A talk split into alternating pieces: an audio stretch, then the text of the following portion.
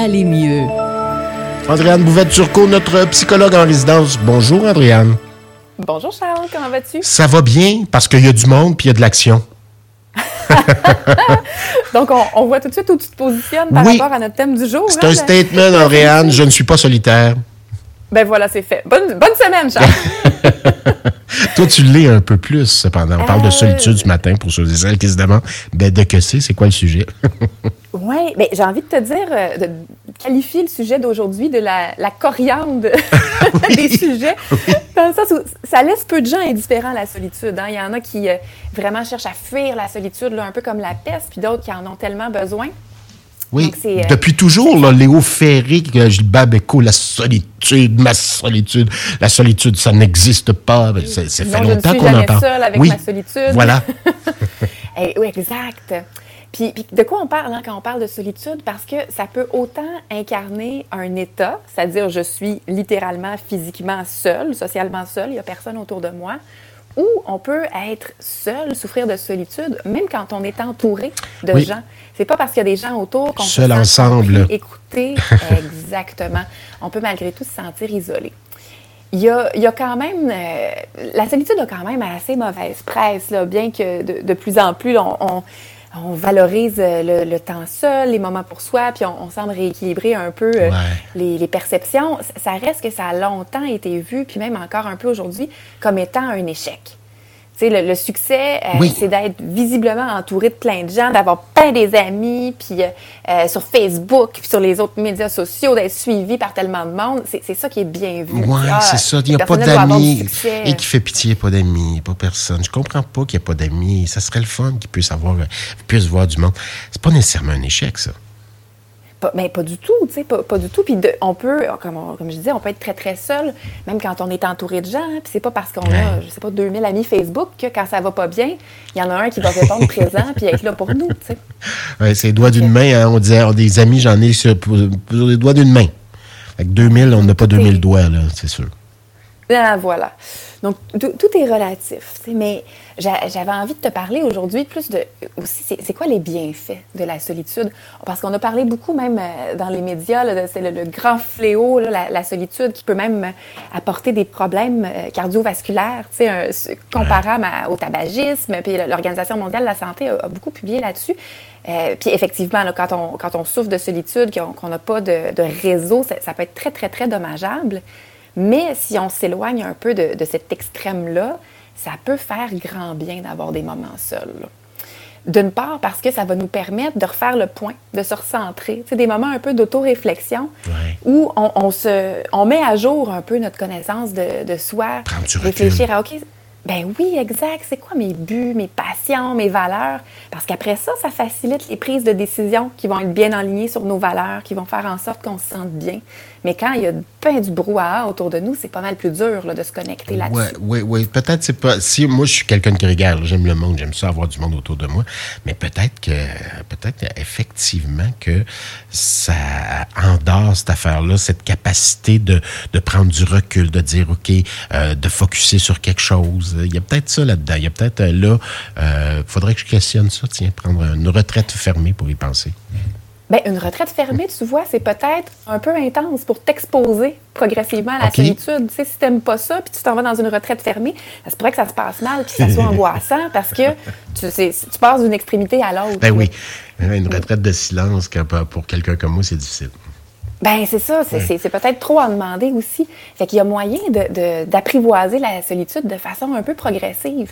Tu sais, par exemple, de trouver une activité qui va te passionner puis que tu vas faire en solo. Je sais pas, partir faire du vélo, aller marcher, euh, ça peut être de la lecture euh, quand il y a personne à la maison. Oui. Euh, Ou la, fameuse demi-table de ping-pong. Tu la plies en deux puis tu joues tout seul.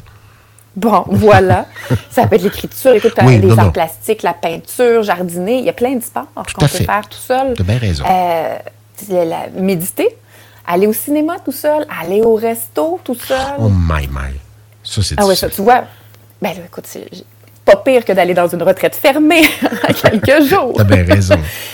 Mais on trouve, hein, c'est ça, quelque chose qui nous convient, qui nous plaît, parce que c'est important aussi de l'associer à du plaisir, parce que si on, s'en va faire euh, justement une retraite fermée ou quelque chose qui, qui, nous déplaît, qui devient angoissant, ben là, on vient confirmer que la solitude, ça fait mal, puis c'est désagréable, puis on va la redouter encore plus. Effectivement.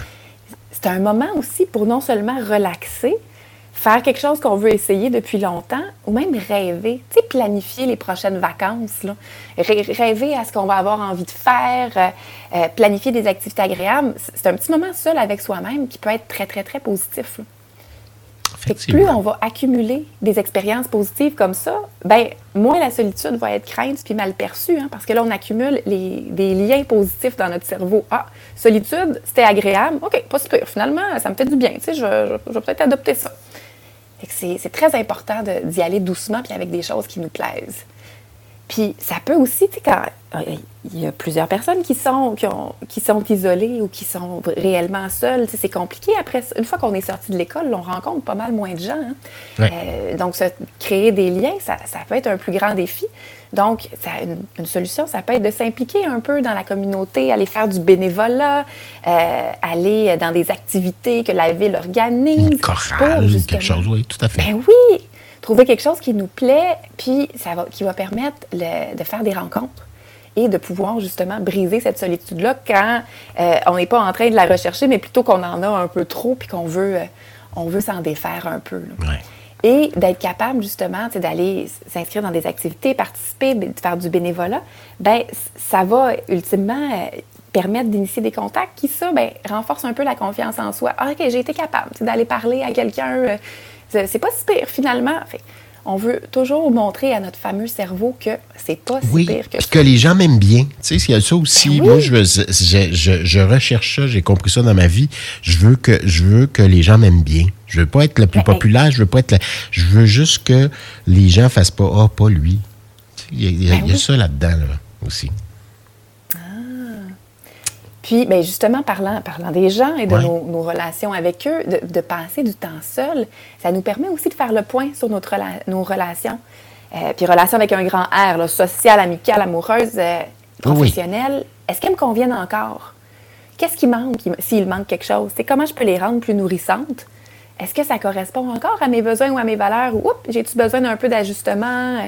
Où est-ce que je me, où est-ce que je me situe là-dedans? ça peut rendre plus sage, la solitude. Absolument. C'est vraiment de se libérer un espace pour se reconnecter à soi, faire le point, se, réaligner aux besoins ou se donner une petite tape dans le dos en disant ben non, je suis aligné sur mes valeurs, tout se passe bien. Donc, mais ça nous prend cet espace-là. On parlait il y a deux semaines des les résolutions, que c'est important de le faire quand ça brasse pas trop puis que c'est calme. Bien, des moments comme ça, ça, ça favorise cette réflexion-là. Tout à fait. Et donc, euh, ben, la solitude peut avoir bien des, bienfaits quand, euh, quand on, a, on peut la contrebalancer avec des, liens sociaux puis des, interactions nourrissantes. Là. Voilà, donc je vais tenter de prendre du temps pour moi seul. Voilà, de façon très progressive, avec quelque chose d'agréable. Ben oui, aller manger une petite sandwich seul au restaurant. Ça, peut me faire du bien. Non, ça ne sera pas ça. Ça va être, plus, ça va être quelque chose de plus... Euh, petit après-midi, tiens un petit après-midi. Ben oui, tu peux on lire un commence... bon livre oui, seul à la maison ça ça. au lieu de sortir. Ça va être ça. Voilà. Merci beaucoup, Adrien Bouvet-Turcot. Toujours bien intéressant, nos chroniques du mercredi. Ça me fait grand plaisir. Bonne semaine. Bonne semaine à toi.